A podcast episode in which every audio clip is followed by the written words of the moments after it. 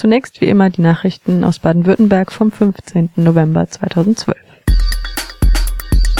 Erneut Abschiebungen. In der Nacht auf Dienstag ist nach Angaben von BewohnerInnen des Flüchtlingswohnheims St. Christoph in Freiburg eine Person abgeschoben worden. Der für heute geplante Abschiebeflug von Stuttgart nach Pristina war auf den 13.11. vorverlegt worden mit dem von der Bundespolizei zusammen mit der EU-Grenzschutzagentur Frontex organisierten Flug wurden insgesamt 32 Menschen aus mehreren Bundesländern abgeschoben, darunter nach unterschiedlichen Angaben fünf bis acht Personen aus Baden-Württemberg. Heute Morgen ab 8 Uhr haben am Stuttgarter Flughafen 30 bis 40 Personen mit Megafonen, Transparenten und einer Kundgebung laut protestiert. In der Mittagszeit zogen die Demonstrierenden vor den Stuttgarter Landtag für den 13. Dezember ist eine weitere Abschiebung geplant. Abschiebungen auf den Balkan in der Winterzeit hinein gelten als besonders problematisch, da die Menschen ohne jede Vorbereitung, oft ohne Unterkunft, die Kälte überstehen müssen. Laut taz sieht das baden-württembergische Innenministerium dieses Jahr jedoch keinen Handlungsbedarf. VertreterInnen der grünen Regierungspartei waren für die taz nicht zum Gespräch erreichbar Gegenüber Radio Dreieckland hatte der integrationspolitische Sprecher der Grünen, Daniel Leder-Erball, noch Ende Oktober angekündigt, sich für einen Winterabschiebestopp einzusetzen Reaktion auf den desolaten Einsatz von Simon Brommer. Von der Öffentlichkeit weitgehend unbeachtet hat heute der baden-württembergische Landtag das Polizeigesetz geändert. Paragraph 22 des Gesetzesentwurfs von Grün-Rot sieht unter anderem die Schaffung einer Rechtsgrundlage für den präventiv-polizeilichen Einsatz von Vertrauenspersonen vor das heißt, dass sogenannte Anquatschversuche auf eine rechtliche Basis gestellt werden. Das neue Polizeigesetz könnte somit die verstärkte Anwerbung von InformantInnen zum Beispiel in der linken Szene bedeuten. In Heidelberg war es nicht eine angeworbene Vertrauensperson, sondern der eingesetzte Polizeispitzel Simon Brommer, der die linke Szene bis hin zu studentischen Hochschulgruppen ausforschte Anordnungen solcher besonderer Mittel zur Datenerhebung sollen zukünftig auch alle Polizeipräsidenten sowie die Leiter der Polizeidirektion und besonders beauftragte Beamte des höheren Dienstes geben können. Dandel von der antifaschistischen Initiative Heidelberg und dem AK Spitzel Klage, der eine der Zielpersonen des enttarnten Spitzels Brommer war, sagt dazu im Gespräch mit RDL Für mich war das tatsächlich ein Schock, als ich jetzt vor ein paar Tagen mitbekommen habe, dass das Polizeigesetz tatsächlich noch verschärft werden soll, also äh, dass äh, da nichts zurückgenommen werden soll, dass das, was die Grünen vor der Wahl versprochen hatten, nämlich eben dieses grundrechtseinschränkende und beschränkende Polizeigesetz einer Generalrevision zu unterziehen, nichts mehr übrig geblieben war. Das ist natürlich wirklich eine, eine richtig, richtig heftige und ja, grundrechtseinschneidende Methodik, die da sich Tür und Tor öffnet und willkürlich auch gehandhabt werden kann in Zukunft. Dann will weiter. Zitat, was die Aufklärung des Falls Simon Brommer betrifft, haben wir von den Grünen nichts mehr zu erwarten. Zitat Ende.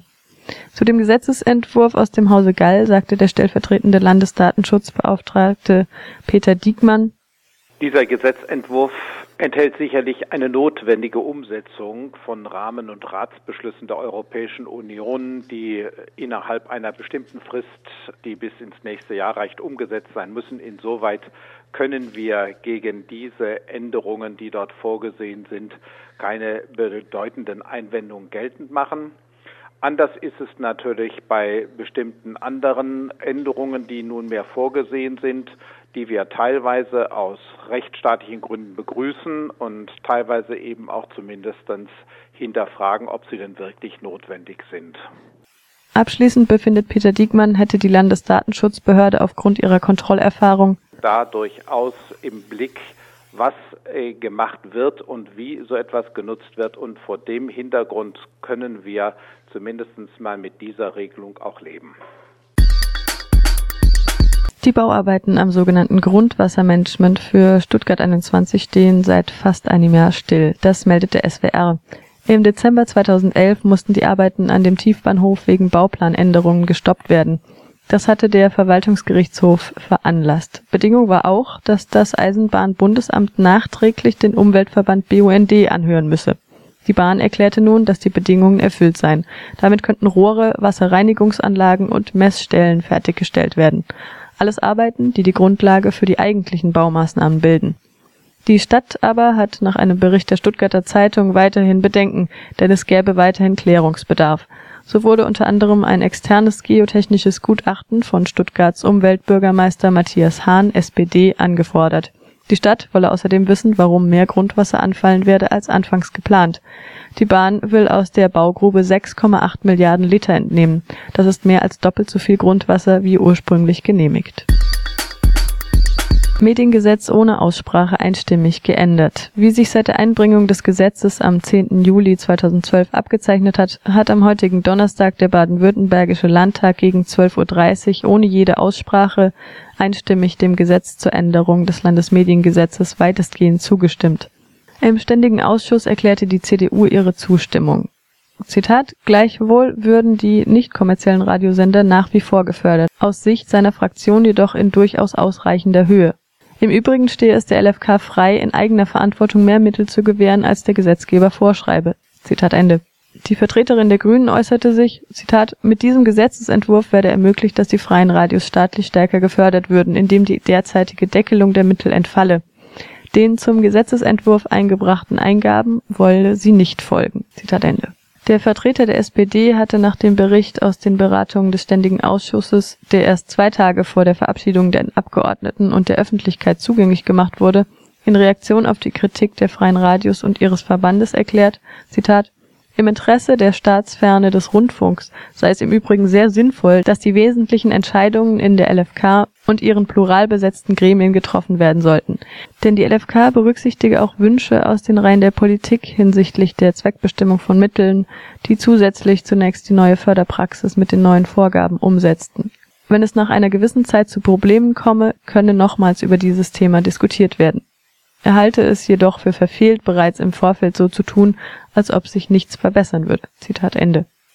Das Gesetz sieht vor, dass die Landesmedienbehörde LFK zusätzlich 1,7 Millionen Euro erhält Darüber hinaus ändert es die bisherige Hierarchie der zulässigen Förderzwecke.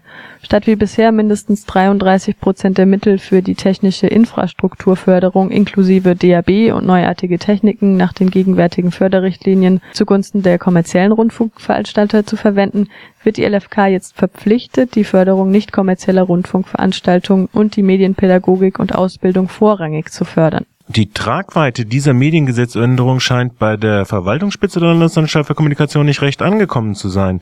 Die Veränderung der Hierarchie der Förderzwecke, nämlich dass nicht kommerzielle Radios und die Medienpädagogik gefördert werden sollen, aber die Technik nur gefördert werden kann, äh, wird die Landesanstalt vor eine grundlegende Änderung ihrer Förderpraxis stellen. Sagt der Geschäftsführer von Radio Dreieckland Michael Menzel. Badenova will über Luxemburg Wind in Frankreich machen.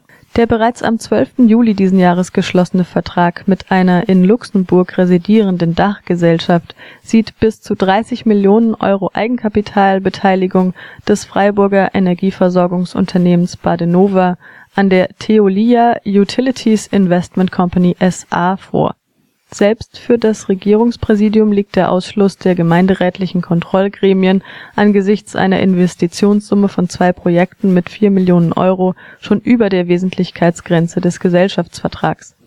Deshalb liegt die Vermutung nahe, dass die Freiburger Gemeinderäte jetzt im Nachhinein den Deal absegnen dürfen. Die Badenova soll, wie auch die industriellen Werke Basel (IWB), 30 Prozent des Stammkapitals von 100 Millionen Euro erbringen. 40 Prozent liegen bei der Theolia die Investitionen gehen in Windparks in Frankreich. Die beiden ersten Projekte entstehen im Norden des Landes und 100 Kilometer südlich von Paris. Herausspringend würden 8 bis 12 Prozent Nettorendite, was wohl ein treibender Faktor der Investitionsbeteiligung sei. Physikalisch bleibt der Strom im französischen Netz.